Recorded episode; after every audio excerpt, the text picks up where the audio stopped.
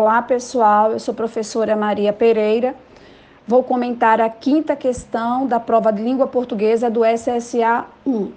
Essa questão ela aborda aspectos gramaticais, mas com ênfase em concordância verbal, prefixo e sufixo, novo acordo ortográfico, cobrando do novo acordo ortográfico o uso do hífen.